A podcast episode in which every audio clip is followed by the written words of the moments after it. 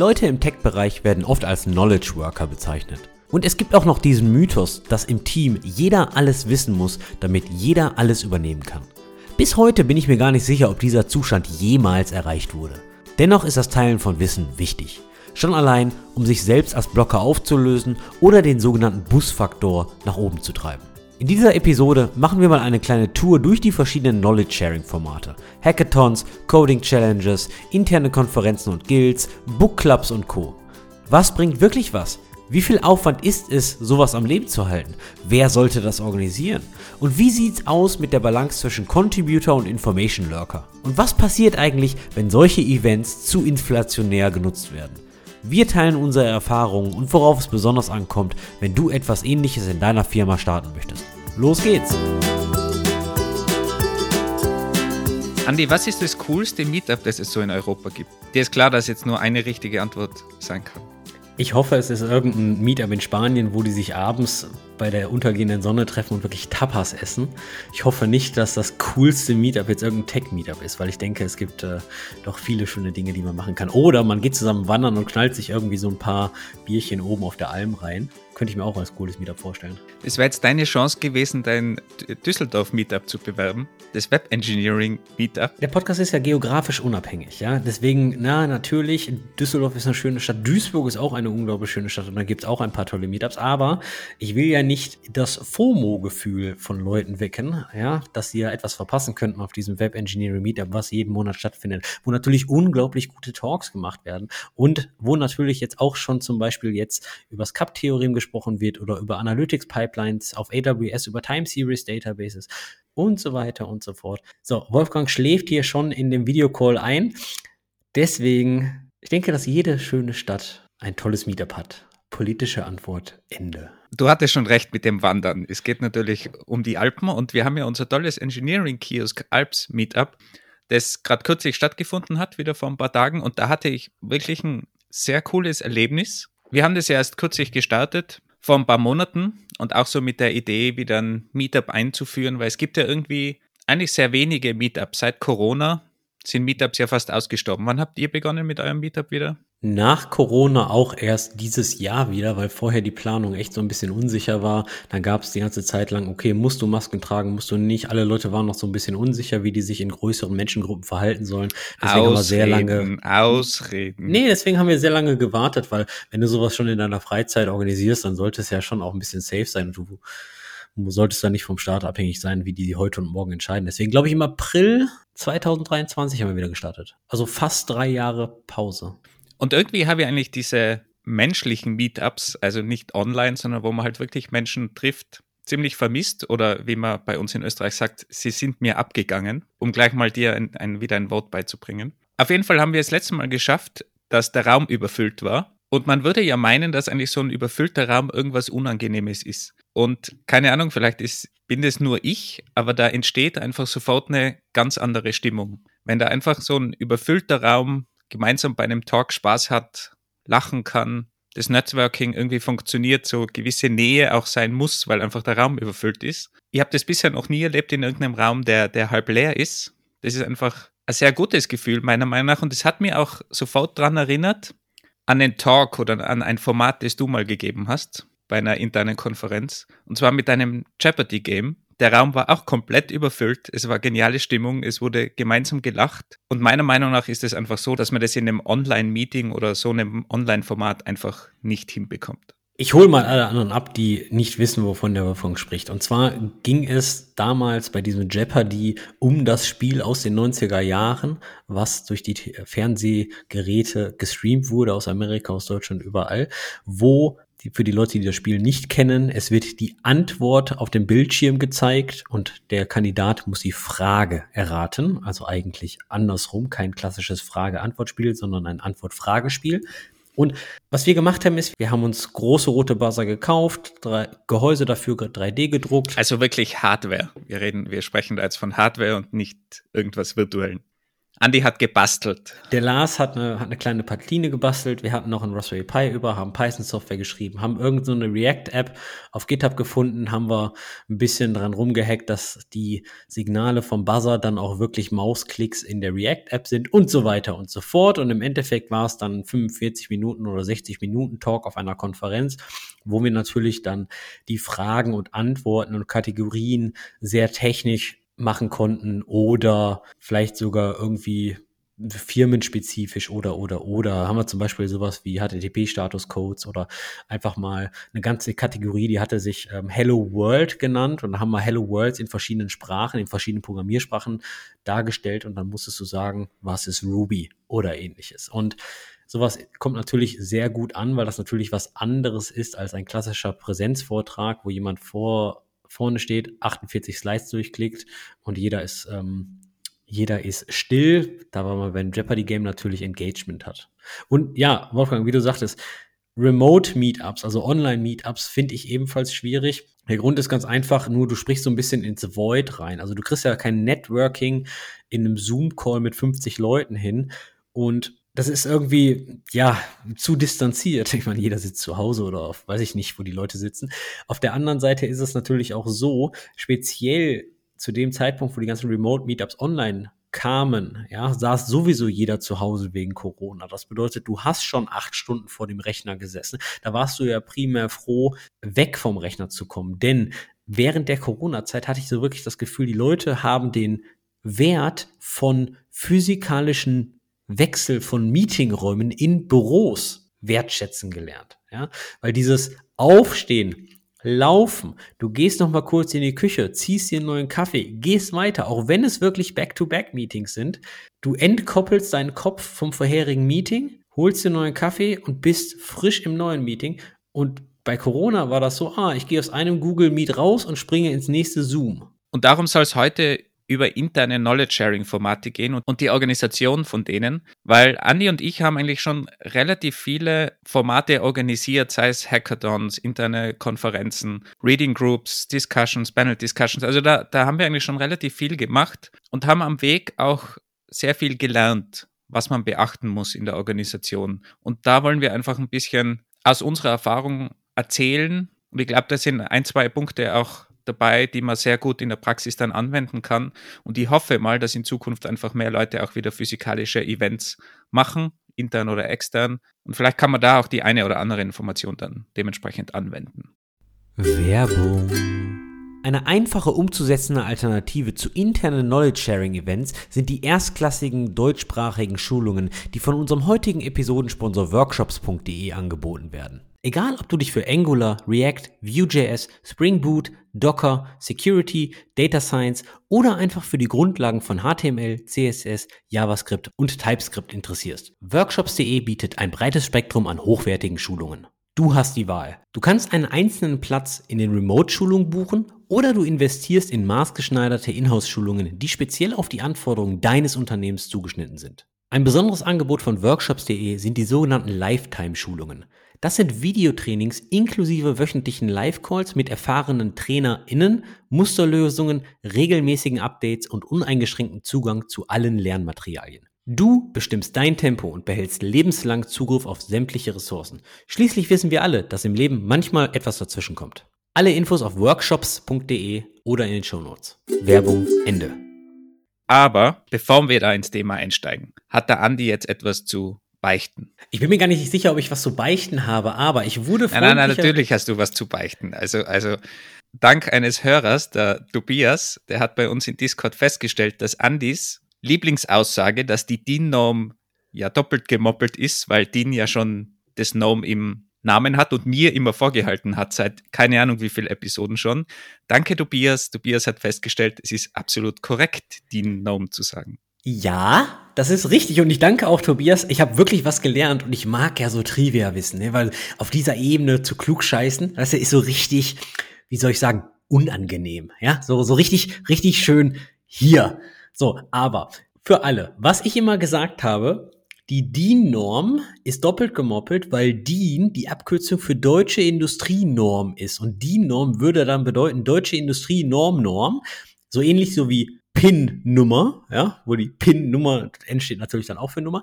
Aber was der Tobias jetzt gefunden hat, beziehungsweise mich darauf hingewiesen hat, ist folgendermaßen. Die Abkürzung DIN steht für das Deutsche Institut für Normung. Also es ist wirklich ein EV und somit wäre dann eigentlich eine DIN-Norm eine Standardisierung, also eine Norm laut des Deutschen Instituts für Normung. Ist auch so ein kleiner Zungenbrecher, deswegen ist DIN-Norm korrekt. Jetzt aber, aber ja, du wärst nicht Andi, wenn du nicht irgendeine Ausrede hättest. Ich habe natürlich recherchiert und der Wikipedia-Artikel zu dem Wort DIN-Norm besagt im zweiten Satz, ich zitiere, die Bedeutung der Abkürzung DIN als deutsche Industrienorm ist veraltet. Das bedeutet natürlich auch, es ist nicht mehr gültig. Danke, Tobias. Ich bin ja immer ein Fan davon. Aber das bedeutet auch, sie war mal gültig.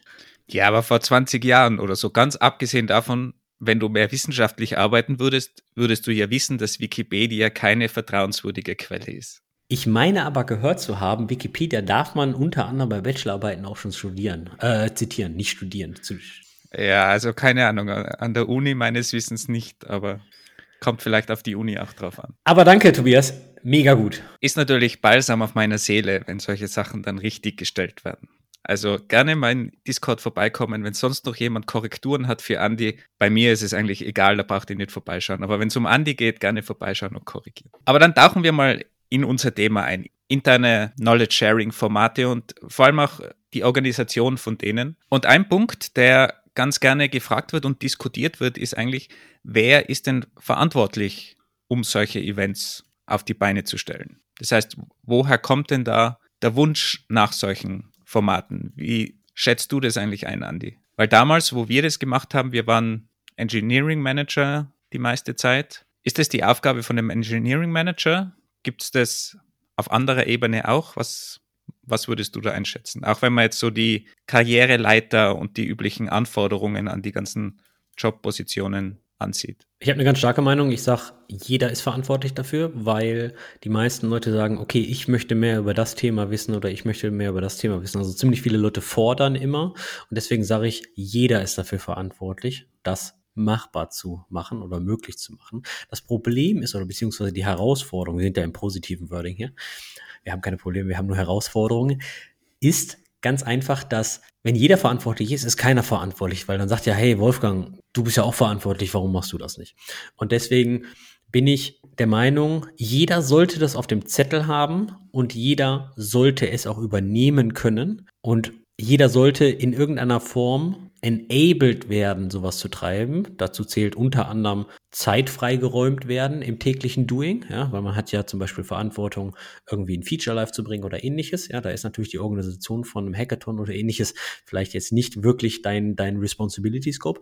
Aber ich denke, jeder sollte da mitwirken, weil jeder möchte es ja auch. Ja, möchte ja mehr Wissen haben, möchte ja den Bass-Factor reduziert haben. Was natürlich aber schon wichtig ist, dass das Management immer involviert ist, beziehungsweise die, die Zeit freiräumt und Leute enabled.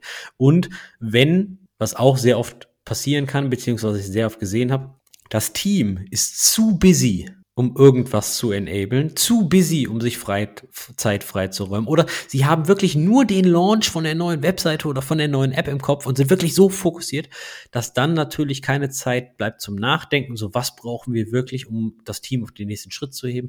Und dann kann das natürlich vom Management von der Teamleiterin oder ähnliches natürlich schon getrieben werden, vorgeschlagen werden, weil hoffentlich diese Person öfter mal ein bisschen mehr über das Team nachdenkt.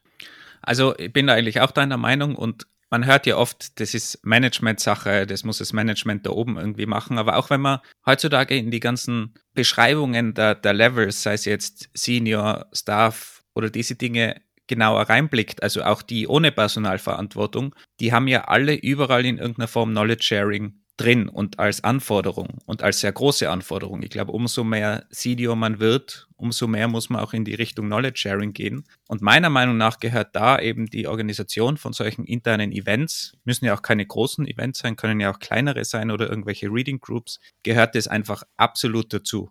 Und du musst keine Personalverantwortung haben, damit du so irgendetwas treiben kannst oder organisieren kannst. Das ist meiner Meinung nach extrem wichtig, Und daher gibt es eigentlich wenig Positionen wahrscheinlich in dem Unternehmen, die sowas nicht können oder nicht auf dem Schirm haben sollten. Also wenn man vielleicht ganz neu einsteigt, okay, als Student oder so. Aber ab dem Zeitpunkt, wenn man länger dabei ist, glaube ich, kann man in die Richtung Knowledge Sharing gehen und da das Ganze auch vorantreiben und von ganz vielen Positionen, ich würde sagen, ab mit Senior ist es einfach auch erwartet. Für mich ist aber schon wichtig, da ein bisschen genauer reinzuschauen. Was heißt denn Knowledge Sharing? Weil dass jemand im Team jetzt einfach ein paar Slides zusammenhackt, sich dann in den Meetingraum mit dem Team vorzieht und einfach durch das Thema geht und sagt, okay, jetzt wisst ihr das, ohne dass die Teammember danach das neu erlangte Wissen nicht anwenden, finde ich immer ein bisschen schwierig. Das ist so damals wie der Französischunterricht in der Schule. Wenn du kein Französisch sprichst, verlernst du die Sprache auch und kannst höchstens vielleicht noch eine Pizza bestellen. Das mit Pizza war italienisch, aber egal. Ja gut, oder Fromage oder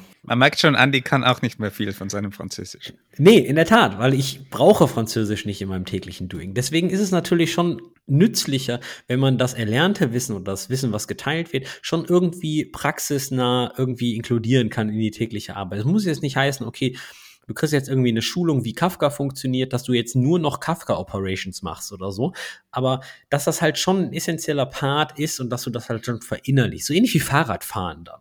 Also im Idealfall ist es ja Wissen, das du dann auch in irgendeiner Form anwenden kannst in deinem Alltag. Aber wir sprechen in dieser Episode jetzt nicht über Formate im normalen Arbeitsalltag, also kein Pair Programming oder wie man dokumentiert oder Design Documents macht. Wir haben da ja auch einige Episoden darüber gemacht, über diese Dinge und allgemeiner über Knowledge Sharing. Wir haben da übrigens auch einen Tag. Das heißt, wenn man auf unsere Webseite geht und den Knowledge Sharing Tag sucht, dann findet man da auch alle Episoden zu dem Themenblock. Also da kann man gerne mal, mal reinhören in andere Bereiche.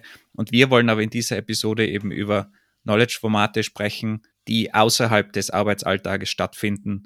Sowas eben wie ganz klassisch das Paradebeispiel Hackathon. Ja, ich glaube, Hackathons sind immer so das Stereotypenformat. Ja, die ganzen Techies sitzen sich zusammen, haben Club Mate äh, und machen die Nacht durch. Finde ich auch ein bisschen schwierig, denn ich denke, es gibt auch andere Formate, die. Was ist äh, dein Lieblingsformat? Meine Lieblingsformate sind so eine Art Book Clubs. Inhouse was, was verstehst du unter Book Clubs? Jemand schlägt ein Buch vor oder ein Scientific Paper oder ähnliches, das liest jeder oder man liest ein, ein Kapitel, muss ja nicht das ganze Buch äh, gelesen werden. Und dann äh, trifft man sich und dann diskutiert man darüber, was ist gut, was ist schlecht, was hat einem gefallen, was hat einem nicht gefallen. Wie kann das, was geschrieben wurde, im Arbeitsalltag in meinem Team, in der größeren Gruppe, in der Kultur angewandt werden? Was für eine Relevanz hat das?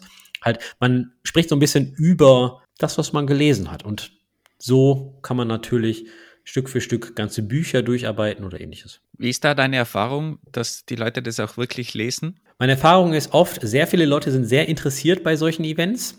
Das bedeutet, zum Kickoff-Meeting, wo man dann das Paper wählt oder das Buch wählt, sind sehr viele Leute da das erste Kapitel wird dann meist noch gelesen und dann kommen die auch und dann wird es über Zeit immer weniger Leute, weil du musst halt schon das Commitment hochhalten. Was dann immer schade ist, ist, wenn mehr Leute im Raum sitzen, die dann das Kapitel nicht gelesen haben, aber ihre Meinung abgeben auf Basis dessen, was andere gesagt haben, was ich dann immer schwierig finde.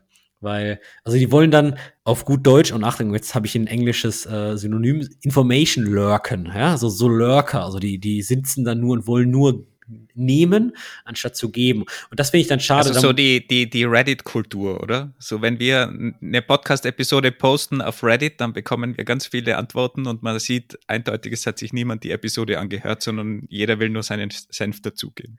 Ja, ist bei Hacker News auch so. Ne? Wenn du auf Hacker News auf der Startseite bist, hast du, glaube ich, einen Traffic-Spike von 20.000 Visits oder so pro Stunde oder vielleicht sogar noch in einem geringeren Zeitrahmen, äh, sind trotzdem nur 200 Kommentare. Ja, also da ist ja auch eine große, eine große Differenz. Das heißt, harte Regel einführen, die, die das Kapitel nicht gelesen haben, dürfen den Mund nicht öffnen, oder? Ja, das ist, ist ja immer ein bisschen schwierig, kommt auf die Kultur an. Ja, auf der einen Seite, also komplett ausschließen willst ja auch keinen, weil du möchtest ja das alles zugänglich machen. Auf der anderen Seite hat immer jemand was Wichtigeres zu tun, verstehe ich auch, aber dieser Book, Book Club oder Paper Club oder, oder wie man es immer nennen möchte, oder eine Reading Group ist halt dafür da, um auch in irgendeiner Art und Weise ein gegenseitiges Commitment zu erzeugen, damit man seine Ziele ja auch erreicht, damit man natürlich auch ein bisschen was lernt. Und je nach Buch kann das natürlich auch einen positiven Impact auf deinen Beruf haben und auf deine Karriere. Und dein Platz Nummer zwei? Ich bin mir gar nicht sicher, ob es Platz Nummer eins ist mit dem Book Club, aber es ist schon, schon sehr, sehr hoch. Aber meine Lieblings, äh, mein, mein zweitliebstes Format ist dann so interne Konferenzen, finde ich ganz cool. Wo sich wirklich für einen ganzen Tag Zeit genommen wird. Ich rede davon jetzt nicht von zwei, drei Stunden, sondern wirklich, dieser Tag ist für die Konferenz. Vielleicht sogar präferiert an einer externen Location, ja, wirklich mit dem Kopf raus aus der täglichen Arbeit, so dass man auch wirklich keine Zeit hat, mal eben während der Pause zum Computer zu gehen und E-Mails schicken. Nein, disconnecten. Okay, da kommen wir eh noch ins, ins Detail dann, weil da werden wir auch ein Beispiel liefern von einer großen Inhouse-Konferenz, die wir gemeinsam mal organisiert haben. Mein Lieblingsformat ist ja eigentlich Lunch Talks. Und zwar, weil es sehr einfach zu implementieren ist. Du kannst da sofort losstarten, du kannst einfach sagen, jeder holt sich was zu essen, vielleicht ist das Unternehmen so nett und sponsert auch das Essen beim Lunch Talk oder stellt was zur Verfügung. Das wäre natürlich noch besser, aber sonst kann einfach jeder was bestellen. Man trifft sich irgendwo und jemand präsentiert irgendwas ein Talk, man schaut sich ein gemeinsames Video an, diskutiert danach darüber. Also es kann sehr viel sein. Man schaut sich einen Konferenztalk an gemeinsam. Kann alles sein. Also man braucht eigentlich fast null Organisationsoverhead. Man kann es einfach mal ins Leben rufen. Man kann starten. Jeder hat normalerweise Lunch. Das heißt, die Leute sind sowieso gewohnt, haben meistens sowieso die Mittagszeit in irgendeiner Form geblockt. Das heißt, du hast da seltener andere Meetings, kannst einfach mal losstarten. So ähnlich wie dein Book Club, aber halt während dem Lunch Talks anschauen oder ähnliche Dinge dann diskutieren. Ja, ich finde das Format nicht so gut, muss ich zugeben, denn auf der einen Seite denke ich, dein Lunch sollte wirklich auch eine Pause sein. Und ich denke, Learning und, und, Knowledge Sharing gehört zum Teil deines Jobs. Auf der anderen Seite finde ich, ist die Interaktion bei diesen Lunch Talks auch oft nicht gegeben. Was ich halt in der Praxis erlebt habe, ist, dass Leute sich in den Raum setzen, dann auf YouTube irgendeinen tollen, interessanten Talk anmachen und dann sitzt du da 30, 40 Minuten und guckst den Talk und danach ist deine Pause in der Regel schon wieder zu Ende. Und das finde ich dann schade, denn ich denke, da kann man mehr rausholen. Ich denke, man kann mehr interagieren miteinander.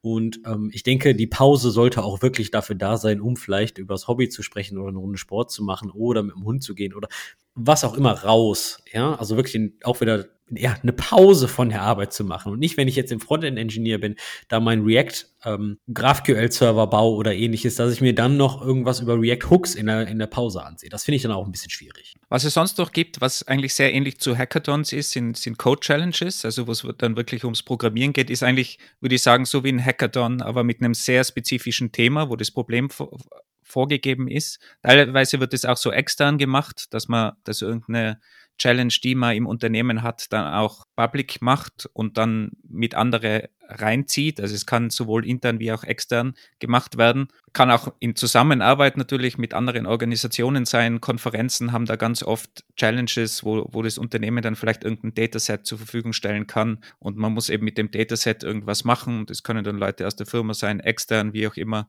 Also ich habe da auch mal sowas mitorganisiert für die Rexys. Also das ist so die größte Konferenz im, im Recommender-System-Bereich. Die hat auch immer eine Challenge zusammen mit einer Firma. Also auch da kann man solche Code-Challenges dann vergeben und man hat dann vielleicht nicht nur einen Tag reserviert wie bei einem Hackathon, sondern kann halt über eine gewisse Zeit einfach die, probieren, diese Challenge zu lösen und hat es vielleicht auch so ein bisschen abseits des normalen Arbeitsalltags, weil es meistens irgendein abgekoppeltes Problem ist, was jetzt weniger mit dem Tagesgeschäft zu tun hat, sondern wo man mal einfach rausgehen kann und sich damit beschäftigen. Natürlich immer schwierig, wenn es nicht im Arbeitsalltag stattfindet, wie du richtig gesagt hast, auch mit, mit Konferenzen. Die Zeit muss halt in irgendeiner Form reserviert sein. Hast du, hast du, hast du mal ein spezifisches Beispiel, was so eine Coding Challenge ist?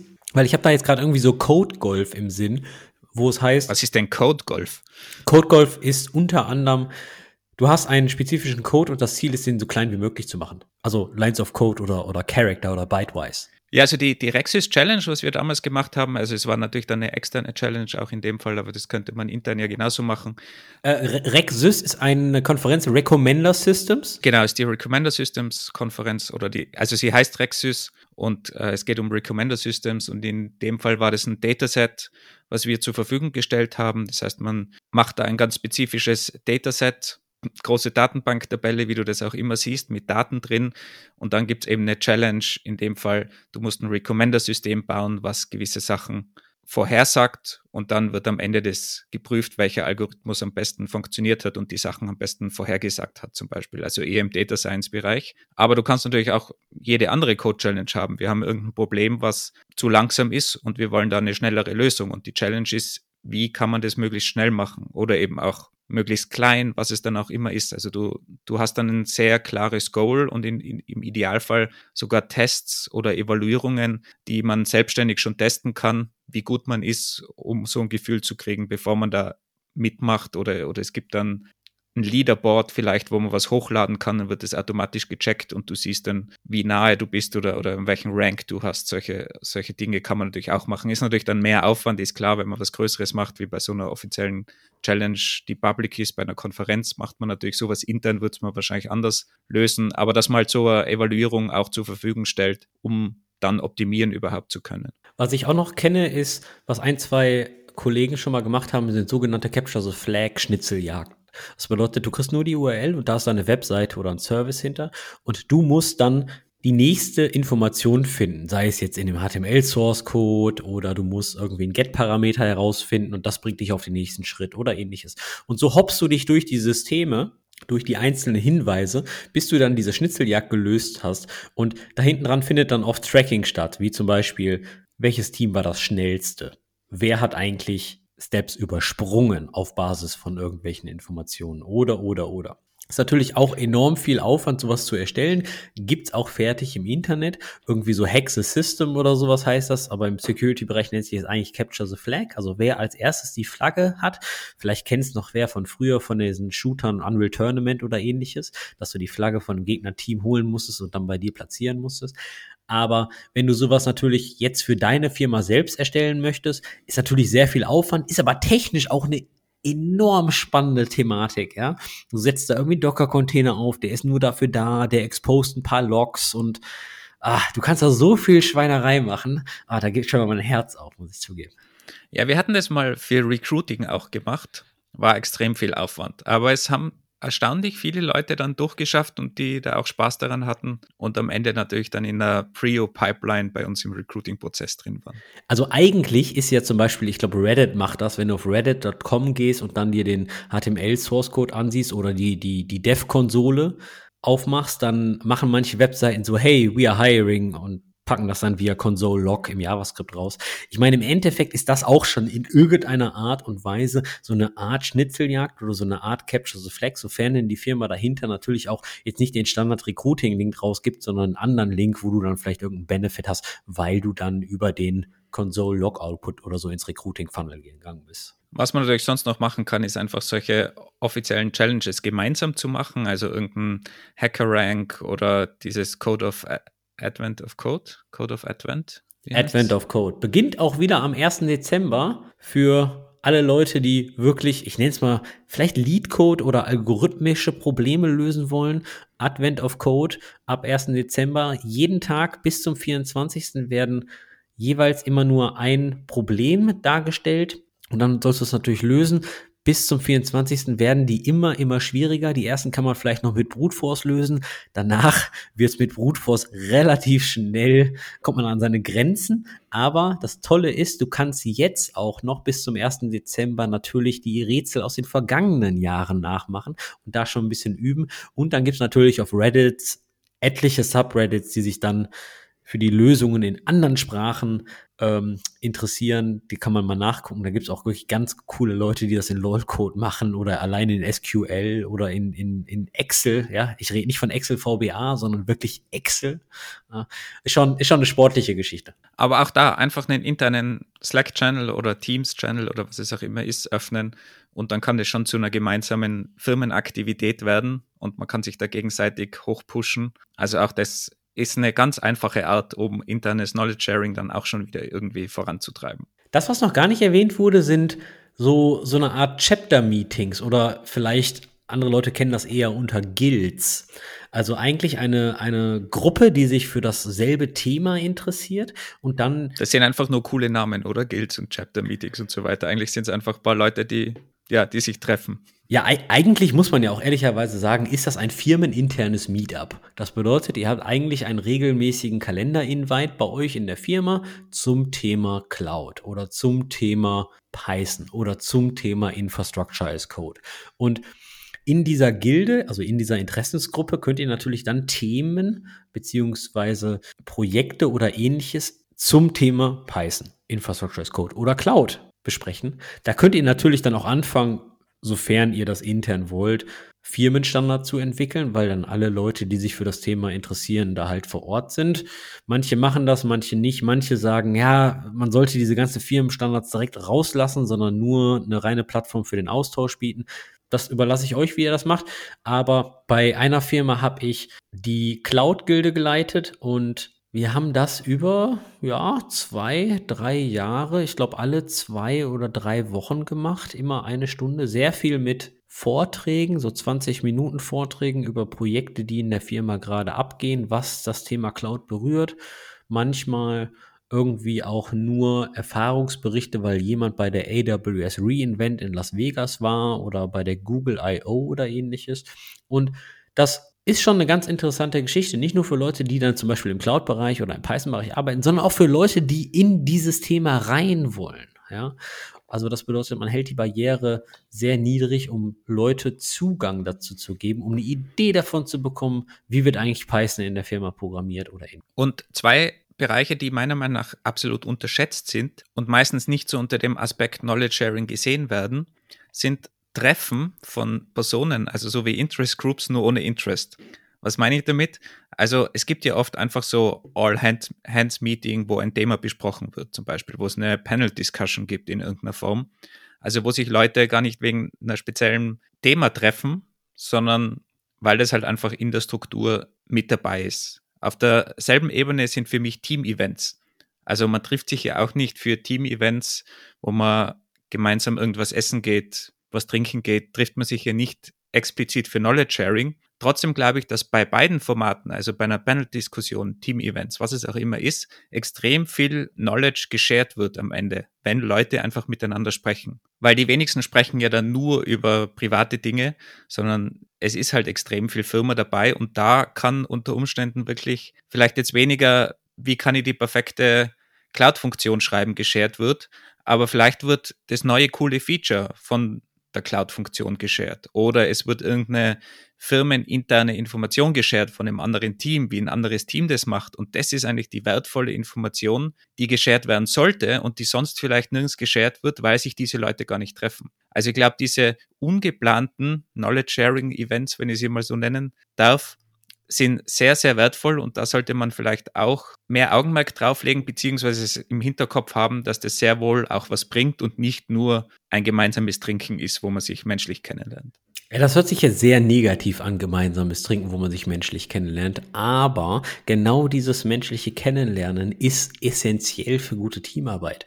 Nicht nur in einem Office Job, sondern auch im Remote-Job. Die meisten Remote-Firmen bieten Budget an, um sich an irgendeiner Location zu treffen, um ein Offsite zu machen, um sich wirklich im realen Leben zu treffen, damit man, ich sag mal, auf gut Deutsch zusammen trinkt. Muss jetzt kein Alkohol sein, kann auch einfach nur ein Kaffee sein. Aber danach hat man andere Art von Videocalls. Danach hat man, ich sag mal, stärkeres Bonding, ob man möchte oder nicht. Und ob man will oder nicht, auch bei den abendlichen Team-Events wird primär über die Arbeit gesprochen, weil das eigentlich der gemeinsame Nenner ist und weil sich wahrscheinlich diese Gruppe sonst nicht so in diesem Rahmen treffen würde. Genau, und das ist äh, was, was üblicherweise eigentlich schon allen klar ist und darum wird vom Management ja auch meistens Geld dafür ausgegeben. Aber der Knowledge-Sharing-Aspekt, den denkt man oft nicht mit und ich glaube, der ist aber auch sehr, sehr wichtig bei diesen Events und Team-Events. Fun Fact: Ich habe die Tage gelernt, dass du sogar dein Mittagessen wenn du mit deinen Arbeitskollegen auswärts Mittagessen gehst, dass du das teilweise von der Steuer absetzen kannst, sofern du nachweisen kannst, dass ein Teil des Gespräches über die Arbeit ging, was beim Mittagessen ja oft der Fall ist. Dann musst du nur nachweisen in der Steuererklärung, wer denn alles mit bei diesem Mittagessen war und über welche Themen gesprochen wurden. Sofern du das protokollierst und dann mit deiner Steuererklärung abgibst, kannst du dein Mittagessen auch als Arbeitnehmer partiell, also zum Teil von der Steuer absetzen, zumindest in Deutschland. Da waren jetzt viele, wenn das gegeben ist, wenn, wenn das protokolliert wird, dann zum Teil vielleicht und überhaupt, wenn du das im Finanzamt klar machen kannst. Also im, im, okay. im Endeffekt hat die Dame oder der Herr beim Finanzamt eh das Sagen, ja, und also Finanzamt Aber man ja kann es ja probieren. Man, genau. Ist, man, man, verliert ja nichts dabei. Im schlimmsten Fall. Worst halt Case wird rausgestrichen. Okay. Genau. Okay, aber kommen wir mal zu deinem Lieblingsthema Inhouse-Konferenzen, Andi. Und wir hatten ja das Vergnügen, vor Corona in dem Fall, gemeinsam ein recht großes Event zu organisieren. Und was mir und wahrscheinlich den meisten TeilnehmerInnen von damals auch noch im Kopf ist und sehr klar im Kopf ist, ist das Spielen von Schere, Stein, Papier in einem Raum mit 500 Leuten gemeinsam. Und es geht auf dich zurück.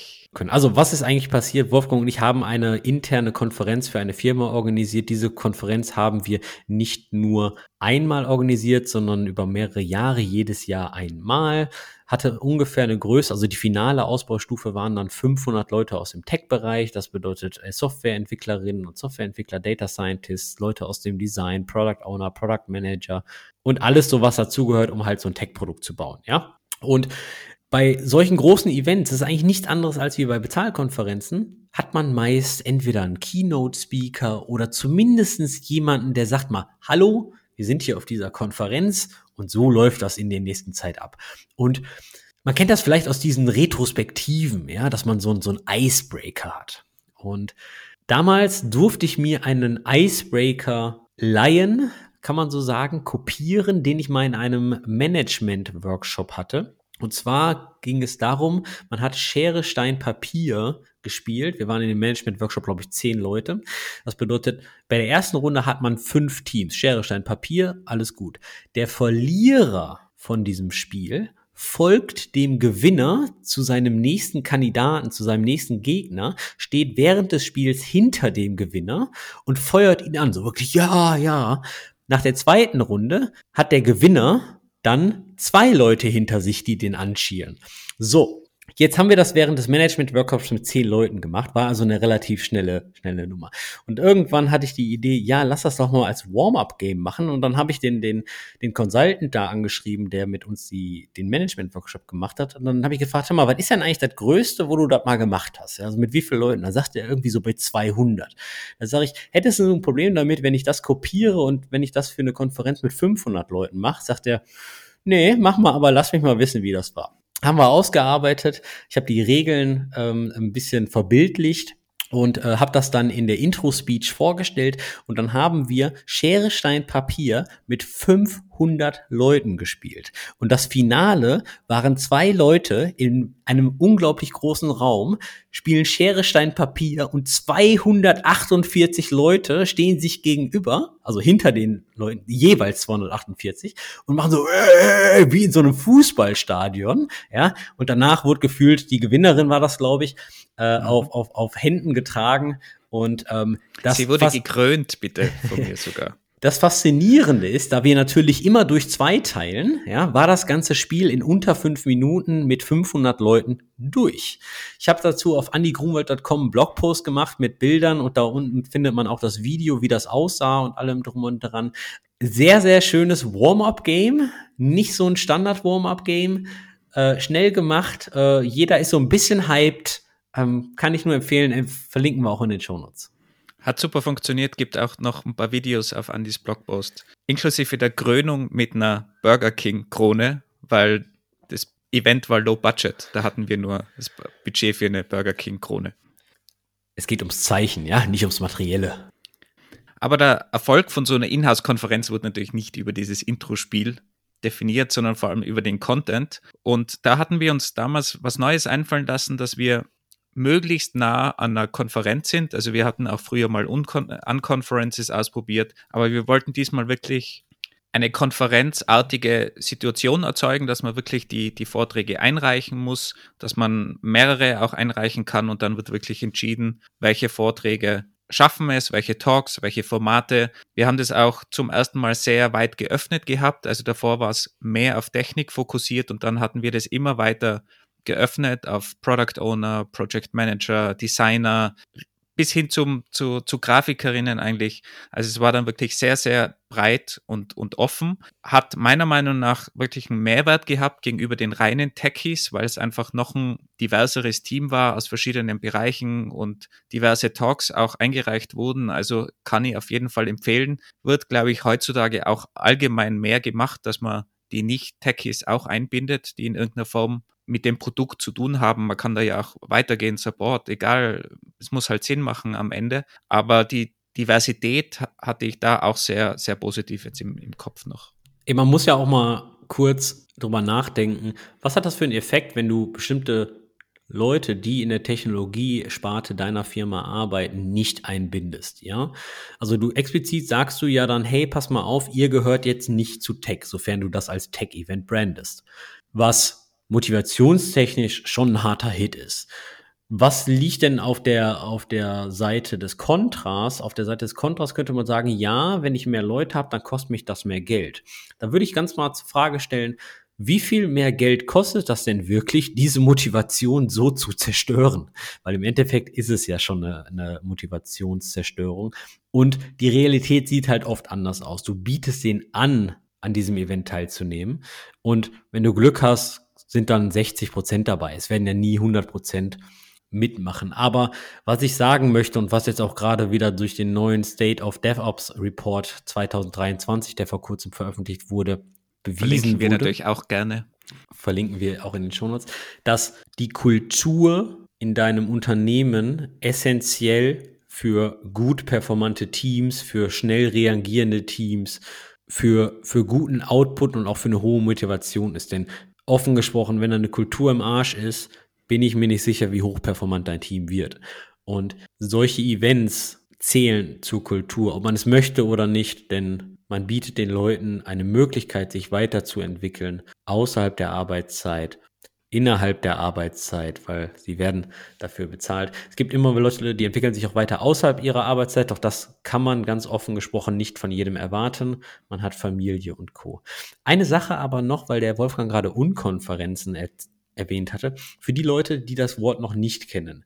Klassische Konferenzen, man reicht einen Talk ein oder ein Programm und das Programm wird dann vom Komitee irgendwie bestimmt, der Talk wird vorbereitet und man hat weit im Voraus, mehrere Wochen im Voraus eigentlich schon das Wissen darüber, wann welches Thema wann in welchem Saal vorgetragen wird bei einer klassischen Konferenz. Eine Unkonferenz ist jetzt eigentlich genau das Gegenteil.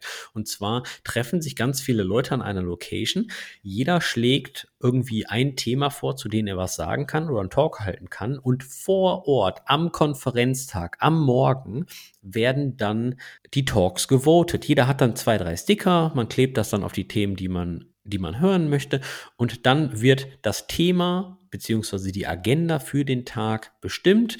Und somit ist das ganze Programm der Konferenz, der Unkonferenz eigentlich von den Gästen bestimmt. Ein sehr schönes Format hat natürlich ein paar Nachteile in Bezug auf du bereitest was vor und da gibt die Gefahr, dass du deinen Talk nicht hältst. Oder du bereitest was nur halbherzig vor, weil du sagst, der Talk wird eh nicht gewotet, dann wird er plötzlich gewotet.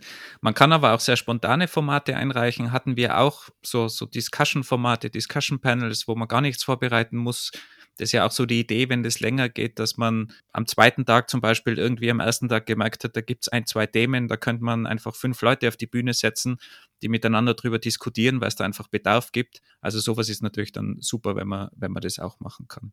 Aber da sind wir schon bei einem Punkt, der eigentlich so den Kern betrifft bei so einer Inhouse-Konferenz, und zwar Content, Talks und die Vorbereitung. Und da muss man schon auch sagen, wir hatten da jetzt bei dem großen Event mit 500 Leuten wirklich viele Talks. Ich kann mich gar nicht mehr genau erinnern, wie viel es waren, aber ich glaube über 100, wenn ich das richtig im Kopf habe. Aber um mal zu diesen 100 Talks zu kommen, das ist ein langer, langer Weg. Das muss man schon auch ganz klar sagen. Also wir haben da im Hintergrund schon sehr viel Werbung machen müssen Personen persönlich ansprechen, Werbung bei den ganzen Leads machen, bei den Tech-Leads, bei den Lead-Developern, dass die ihre Leute anstoßen. Also, dass, dass man da wirklich Gas gibt und den Leuten auch gut zuredet, wir haben das ja auch schon öfters erwähnt, man hat da immer dieses Imposter-Syndrom, dass man glaubt, man, man hatte nichts Interessantes im Team, man hat selber noch nichts Interessantes gemacht, wo man einen Talk draus machen kann, was ja eigentlich immer falsch ist, muss man ganz klar sagen. Und da muss man einfach die, die Leute ermutigen und die Kette auch anstoßen. Da braucht man viel, viel andere Leute, die auch Werbung machen. Und wir hatten eigentlich am, an, am Ende ziemlich Stress, weil wir hatten noch sehr wenig Einreichungen, muss man sagen, am Ende. Und es hat sich dann aber super aufgelöst. Am Ende hatten wir, glaube ich, zu viel. Und wir haben am Ende, glaube ich, 30 Prozent abgelehnt oder sowas in der Richtung. Also vor allem Leute haben dann auch zwei Talks eingereicht. Ah, und wir haben dann natürlich probiert, das, das in irgendeiner Form so zu machen, dass möglichst jeder einen Vortrag hat, aber dass man eben dann Doppelungen irgendwie rausnimmt, ähnliche Vorträge. Da, da, da haben wir dann recht viele Stunden auch verbracht, da eine gute Auswahl zu treffen. Aber es kommt nicht von selber. Also man braucht nicht glauben, man stellt da irgendeinen Call for Paper online in einem Slack-Channel und dann bekommt man plötzlich 200 Einreichungen. Also das passiert einfach nicht. Und da muss man sich viel, viel, viel Zeit reservieren und investieren, damit da was weitergeht und die Leute dann wirklich einreichen. Ja, man denkt sich immer, ah, ich poste einfach mal was in Slack und ich schicke eine Rund-E-Mail und dann hat das jeder auf dem Zettel und dann ist das ein Selbstläufer. Für manche Leute ist das genau so. Dennoch wenn man jetzt mehr als 50 Einreichungen möchte oder mehr als 100 Einreichungen haben möchte und dann wirklich ein diverses Programm auf die Beine stellen möchte, dann ist das leider nicht so. Denn auch wenn man die ganze Sache frühzeitig startet, mehrere Wochen vorher, dann ist ein typischer Gedanke, ah, ich habe die E-Mail gesehen, ah, cool, ich habe noch vier Wochen Zeit, mache ich später, flapp, wird nicht aufgeschrieben und somit verschwindet der To-Do wieder und es wird dann im Endeffekt vergessen. Was bedeutet das aus organisatorischer Sicht? Du bist natürlich konstant am Rumspammen, am Overcommunicaten, die Leute konstant reminden. Aber dieses Shoutout in the Void mit Slack und E-Mail, das reicht leider nicht. Was wir gemacht haben, wir sind primär zu den Leuten hingegangen, an den Tisch und sagen, hey, hättest du nicht Lust, einen Talk zu machen? Oh, und dann, dann fing es immer an. Aber ich weiß doch gar nicht, worüber ich reden kann. All das, was ich weiß, weiß doch schon jeder. So diese Art von, ich bin doch eh der Dümmste hier im Raum. Und es waren unglaublich viele Gespräche notwendig, um den Leuten mal zu zeigen, dass sie doch schon sehr, sehr einzigartiges Wissen haben zum Teilen. Einfach durch Basisfragen wie, woran arbeitest du denn gerade? Oh, das ist interessant. Kannst du mir ein bisschen mehr darüber erzählen? Und flups, hattest du auf einmal einen Talk über die Optimierung von asynchronen Netzwerk-Calls in iOS-Apps. Und ich glaube, das ist genau das, was man dann auch machen muss. Du musst das Interesse zeigen du als Organisator, als Lead, was auch immer, und dann auch erklären, dass das interessant ist und, und darauf hinweisen, hey, das ist super interessant, ihr habt das auch noch nicht gewusst. Also diese, dieser Kick, den, den braucht es da, diesen Push, dass die Leute realisieren, okay, es gibt andere Leute, die vielleicht sogar Leads sind, die das interessant finden. Und diese Reaktion ist meiner Meinung nach extrem kritisch und die muss man spielen. Ich habe jetzt kein Psychologiestudium oder so, aber ich habe mich immer gefragt, warum ist das so? Und ich habe das bei mir auch beobachtet. Warum denken die Leute immer, sie wären die Dümmsten und das, was sie wissen, wissen schon alle? Meine Theorie ist folgende. Du beschäftigst dich mit einem Thema, Mobile Applications oder Web Performance oder ähnliches. Du bist da super tief drin und du hast das verstanden. Du weißt, wie das funktioniert. Du weißt, wo du anpacken musst, um was zu ändern. Du verstehst das Thema. Du bist, ich sag mal, ein Subject Matter Expert in dem, was du tust. Deswegen kommt dir das Thema so einfach vor, weil dir geht's ja auch einfach von der Hand. Und dann siehst du im Slack oder irgendwo in einem Meetingraum, jemand spricht über die Architektur von Stream Processing und geht ganz besonders auf das Sliding Window und das Joinen von drei Streams ein. Und du denkst so, what the fuck, was geht denn da ab? Ich habe keine Ahnung, wovon diese Person spricht. Und dann denkst du, das sieht super kompliziert aus. Diese Person ist unglaublich smart, intelligent. Natürlich weiß diese Person auch all das über Web Performance, was ich weiß. Weil sonst könnte die Person ja nie etwas über das Sliding Window und das Joinen von drei Topics im Stream Processing erzählen. Der Clou ist aber, das, was du dir denkst, denkt die Person sich ganz genau auch über Web Performance. Und jeder ist so ein bisschen in seiner Bubble. Und durch so einfache Fragen und durch das Zeigen von ein bisschen Interesse weckt man diese Leute ein bisschen auf und sagt, hey, du bist wirklich ein Experte und ich beschäftige mich nur mit einem anderen Thema. Deswegen kommt da mal ein bisschen raus, ein bisschen Selbstvertrauen oder ein bisschen mehr Selbstvertrauen tut vielen Leuten gut, kann natürlich auch in die Negative gehen, ganz klar, wenn man ein bisschen zu viel Selbstvertrauen hat.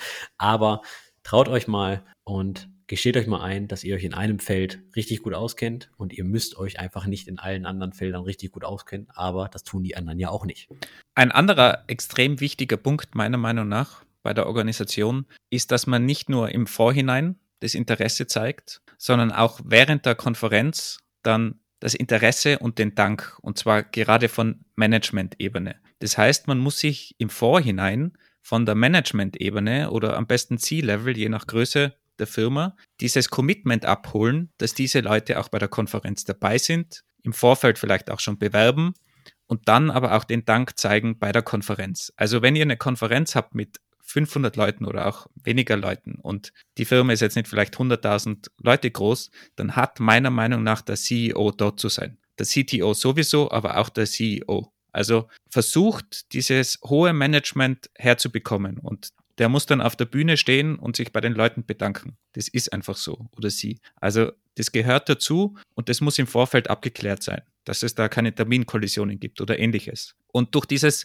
Commitment beziehungsweise durch das Buy-in vom Management hat man ja dann auch die Möglichkeit zu sagen, okay, wir haben das Buy-in, ihr könnt euch vom normalen Hamsterrad entfernen von eurem Alltag, euch nur auf die Konferenz konzentrieren. Das ist wirklich was, was die Firma will. Also das muss im Vorhinein abgeklärt sein. Das kommt, wenn das stattfindet, meistens so als normal rüber. Aber es muss einfach im Vorhinein ganz, ganz viel Kommunikation passieren im Hintergrund. Und wenn man die Dinge organisiert, auch nur den kleinsten Hackathon, dann müssen die Leute informiert sein, die es betrifft. Wenn fünf Leute in dem Team bei einem Hackathon sind, dann muss das der Product Owner wissen. Und zwar nicht am Tag, wo der stattfindet, sondern im Vorfeld, dass das Team weg ist, dass das Team ein, zwei Tage, was es auch immer ist, oder auch nur drei Stunden nicht verfügbar ist. Das ist ganz kritisch, sonst führt es zu Konflikten oder die POs wissen nicht Bescheid, die Project Manager schreiben dann den Leuten, die beim Hackathon sind und die müssen dann remote womöglich oder im Idealfall remote, weil sie irgendwo anders sind beim Hackathon, dann irgendwas noch fixen und dann haben sie keine Zeit für den Hackathon, haben keinen freien Kopf. Also das muss im Vorhinein einfach super kommuniziert werden mit alle Beteiligten und möglichst ganz nach oben.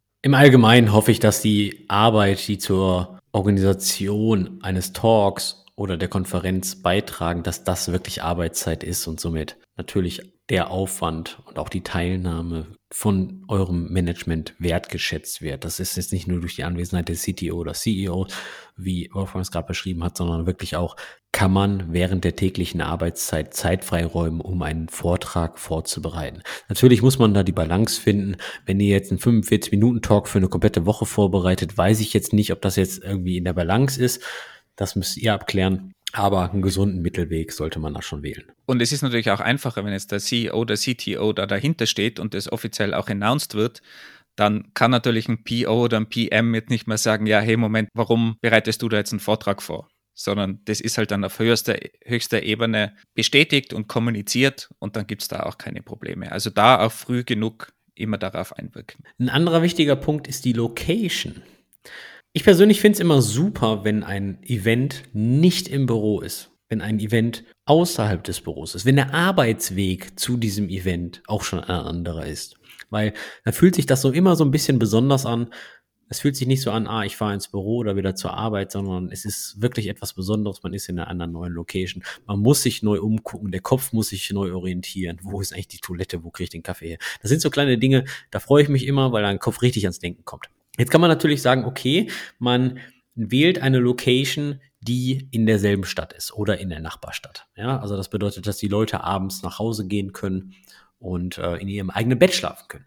Ist super, ist auch super für die Brieftasche des Unternehmens, weil das in der Regel keine Reisekosten oder ähnliches hat oder zumindest ein anderes Gebäude oder anderes Stockwerk, wenn es sowas gibt in der Firma. Also, dass man irgendwie nicht an seinem Arbeitsplatz sitzt. Natürlich, umso weiter weg, umso besser. Aber unter Umständen schafft man sie auch mit einem anderen Raum oder wenn die Firma kleiner ist, kann man vielleicht einen anderen Raum im, im Gebäude anmieten, dass man aber zumindest nicht an, an seinem Schreibtisch sitzt. Und zwar hat es den einfachen Grund, weil man sonst auch einfach nicht rauskommt. Und ihr habt es selber erlebt, wir hatten mal einen Hackathon und da waren wir, glaube ich, sogar auf einem anderen Stockwerk oder einem anderen Gebäude. Aber die POs haben es trotzdem geschafft, ihre Leute in irgendeiner Form zu erreichen, klarerweise online. Und da sind dann einige rausgedroppt, weil irgendwas Wichtiges passiert ist. Ich meine, wenn es ganz kritisch ist, ist ja okay, dass man da rausdroppt.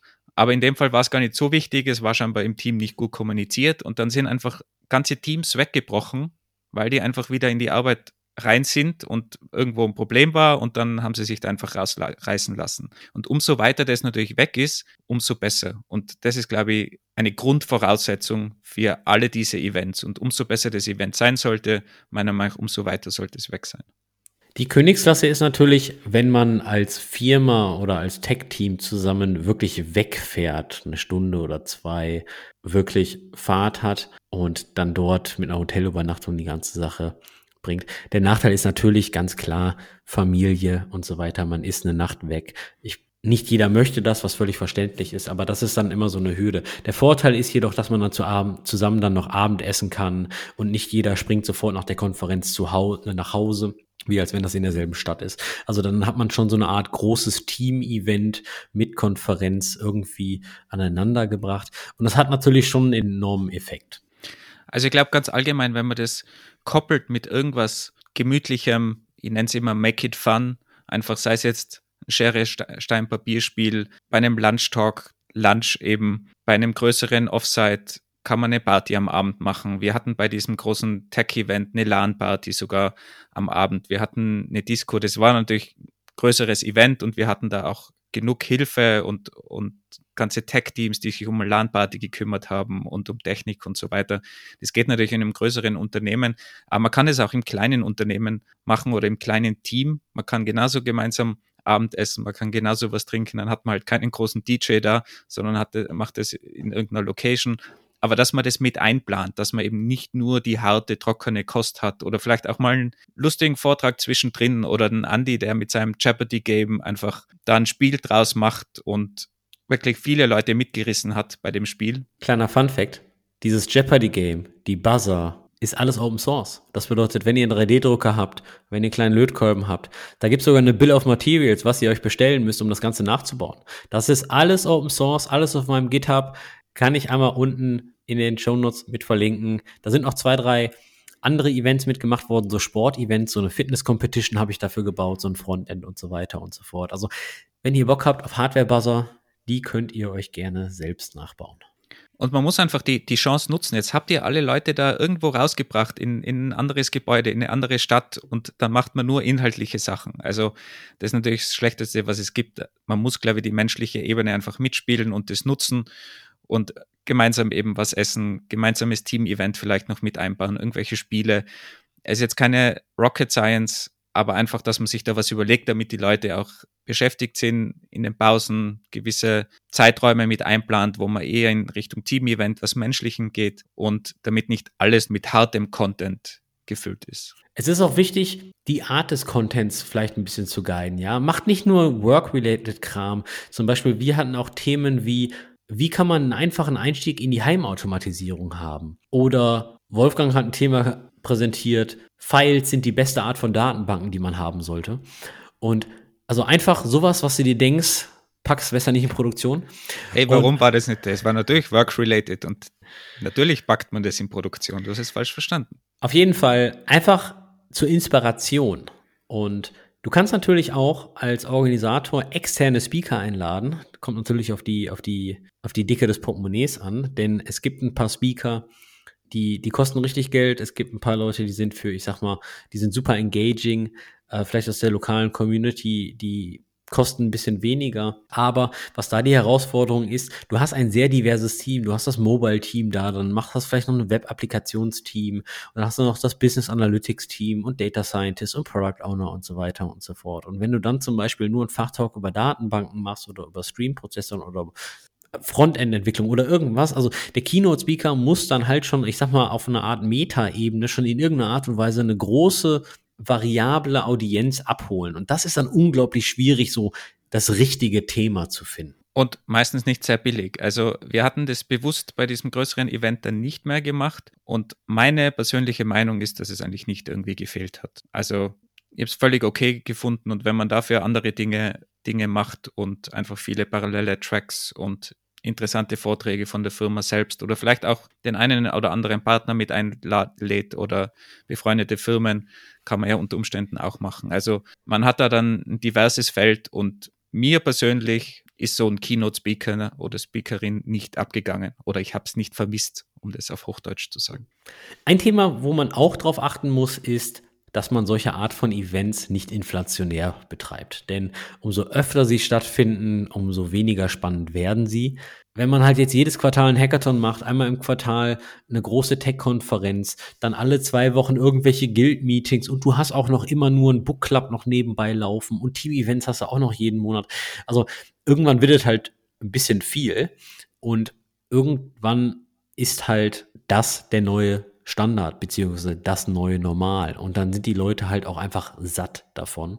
Und das hat man dann natürlich schon gemerkt. Umso öfter man die ganze Sache macht, desto weniger Interesse ist da, weil man denkt, ach, gehe ich heute nicht, kommt das nächste Event. Und das ist natürlich auf der einen Seite ein bisschen schade, ähm, aber auch verständlich. Und das Ganze ist auch auf der Organisationsseite ein großer Punkt, weil solche Events, egal wie groß sie sind, man braucht MitstreiterInnen für die Organisation, für das Pushen der Leute, dass alle Personen ihre Teams ansprechen, pushen, die Organisation selbst, also so ein großes Event mit 500 Leuten, wir hatten da zwei Personen, die nur für die Eventorganisation da waren. Die waren sehr erfahren, haben die Eventorganisation gemacht mit, mit dem Venue, das alles geklärt, das Rahmenprogramm und so weiter. Man braucht Technik. Für große Events braucht man Audio-Equipment, Mikrofone, Klar, bei einem Mini-Hackathon braucht man relativ wenig, das kann man einfach machen, aber auch da, es muss ein ordentliches Internet da sein, jetzt wenn man irgend einer anderen Location ist, man muss das vorbereiten. Wenn man eine LAN-Party macht, muss das auch irgendwer machen. Das heißt, man braucht ganz, ganz viele andere Leute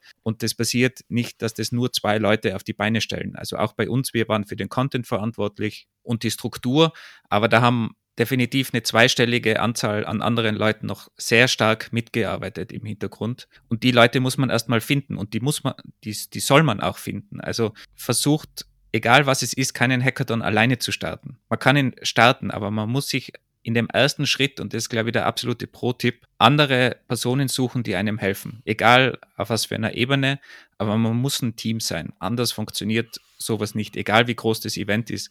Und wenn man ständig solche Events hat, dann ist es extrem schwierig, natürlich Leute zu finden, weil jeder sagt, jetzt habe ich da den Hackathon schon mit organisiert und da dieses Ding organisiert und so weiter. Und darum muss man das einfach im Rahmen halten. Und dann findet man auch die Leute, die da gerne mitmachen und die auch Spaß daran haben, Teile aus der Organisation zu übernehmen oder eben, wenn es auch nur ist, im Team das weiterzureichen und jemanden anzupuschen, hey, mach doch einen Talk dort.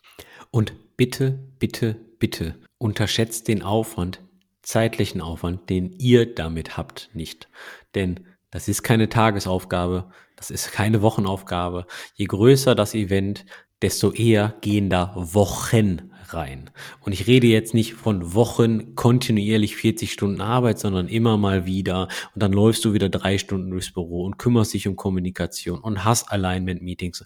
Und ich glaube, wir haben allein für die Erstellung des Programms, also de, des, des Ablaufs der Agenda, mehrere Stunden gebraucht, damit man einigermaßen diverses Setup hat. Also spricht das bitte dann auch mit euren Vorgesetzten ab und ganz wichtig, checkt das vorher ab. Ist das Arbeit, die auch anerkannt wird von euren Vorgesetzten? Denn Eventorganisation und all das gehört zu Eventorganisation, steht oft nicht in der Stellenbeschreibung eines Software-Engineers, eines Engineering Managers oder, oder, oder.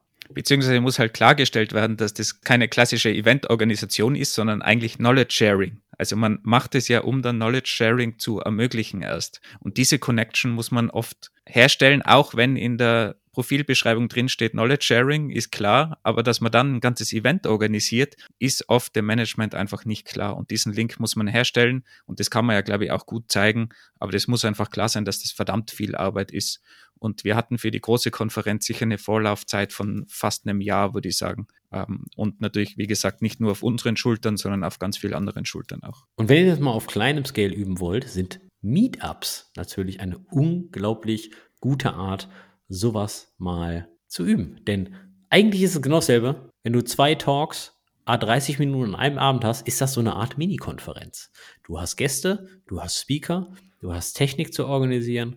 Da kriegt man so einen kleinen Vorgeschmack, was das eigentlich bedeutet. Und bei den meisten Meetups kann man sich auch relativ einfach einbringen und vielleicht da mal reinschnuppern das ist definitiv möglich. Und in der, in der Firma, man kann ja auch mit den kleinen Meetups eben starten, mit Guild-Meetings, was es auch immer ist. Also ich empfehle auch jetzt nicht gleich mit irgendeiner großen Inhouse-Konferenz zu starten, sondern da schon mal langsam reinzuwachsen. Aber auch bei einem kleinen Hackathon unterschätzt man oft, wie viel Aufwand das am Ende ist, um das Ganze zu organisieren. Wenn man jetzt natürlich eine Public-Konferenz organisiert, da gibt es natürlich nach oben hin keine Grenzen. Da gibt es zum Beispiel eine sehr, sehr schöne Podcast-Episode vom Working Draft Podcast, wo Marc Thiele zum Gast ist und er ist der Organisator von der Beyond Tellerrand Konferenz, die es unter anderem in Berlin und in Düsseldorf gibt. Eine unglaublich schöne Konferenz. Was da alles zugehört, ist natürlich eine deutlich größere Ecke. Und wir haben auch schon mal in Episode 29 über Meetups und Konferenzen organisieren gesprochen, also gerne auch da mal reinhören. Und ganz allgemein haben wir aktuell, glaube ich, sieben Episoden zu Knowledge Sharing zu diesem Topic, also auch bei dem Tag wir verlinken den natürlich in den Show Notes gern mal reinhören, wenn ihr da noch was nicht gehört habt, was ja durchaus passieren kann. Uns würde aber schon mal interessieren, A, organisiert ihr solche Events innerhalb eurer Firma? B, besucht ihr solche Events in der Firma? Und wenn ja, was denkt ihr darüber? Sagt ihr, die sind wirklich sinnvoll? Oder wir würden einfach auch gerne mal wissen, findet ihr ebenfalls Book Clubs oder Reading Clubs top-notch Oder seid ihr eher so der Team-Event-Freund? Kommt gerne in unsere Discord-Community. Link auch in den Shownotes oder schreibt uns eine E-Mail. Wir sind wirklich, wirklich interessiert daran, denn wie gesagt, Kultur und das all das ist schon irgendeine Art Contribution zur Firmenkultur, ist essentiell, nicht nur für eine gute Arbeitsumgebung, sondern auch für gutes Output Delivery, möchte ich mal sagen. Und für schnelles Feedback, wie immer, scrollt mal runter in den Show Notes, Daumen rauf oder Daumen runter, wie euch die Episode gefallen hat. Wenn ihr einen Daumen rauf wählt, bitte überlegt auch, wen könnte diese Episode noch interessieren. Schickt es mal die Runde an andere interessierte Leute, würde uns sehr freuen und auch sehr helfen. Das war's von uns. Bis zum nächsten Mal. Bye bye. Ciao. Und nicht vergessen, Schulungen im Bereich der Webentwicklung gibt es bei unserem Episodensponsor workshops.de. Link in den Show Notes.